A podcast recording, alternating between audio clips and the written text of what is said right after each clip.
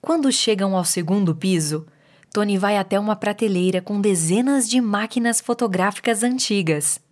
Ele acredita que o chapéu pode estar atrás do móvel, pois da última vez o item fora encontrado atrás daquele armário.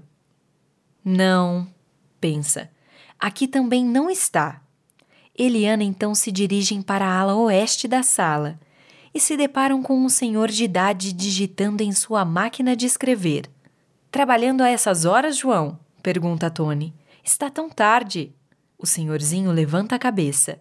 Um contador nunca descansa, Tony. Responde com um sorriso gentil. Sabe como são os números?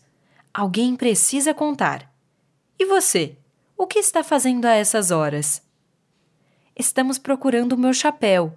João olha para a pequena Ana, que analisa a máquina de escrever. Ouvi algo sobre o chapéu vindo da outra sala, diz. E que bom ver você aqui de novo, menina. Ele desvia o olhar da pequena por alguns instantes e volta a atenção para a folha em branco. Cem mil, cento e oitenta mil, sussurra. Esses valores eu coloco nas receitas, enquanto esse aqui vão nas despesas. Tony fica tão abismado com o comentário que lança um olhar zangado para o velho amigo.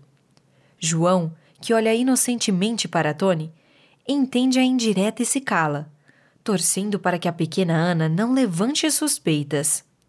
Como assim, Tony?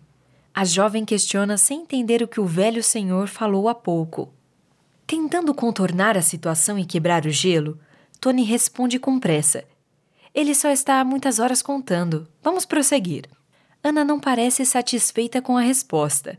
Por isso, Tony a pega pela mão para que continuem a busca pelo chapéu.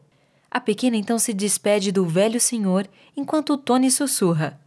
Essas máquinas fazem muito barulho, reclama. Não sei como os ouvidos e os dedos do João aguentam. Ele está começando a ficar maluco. Ana abafa o riso. Ele parece legal. Gostei dele.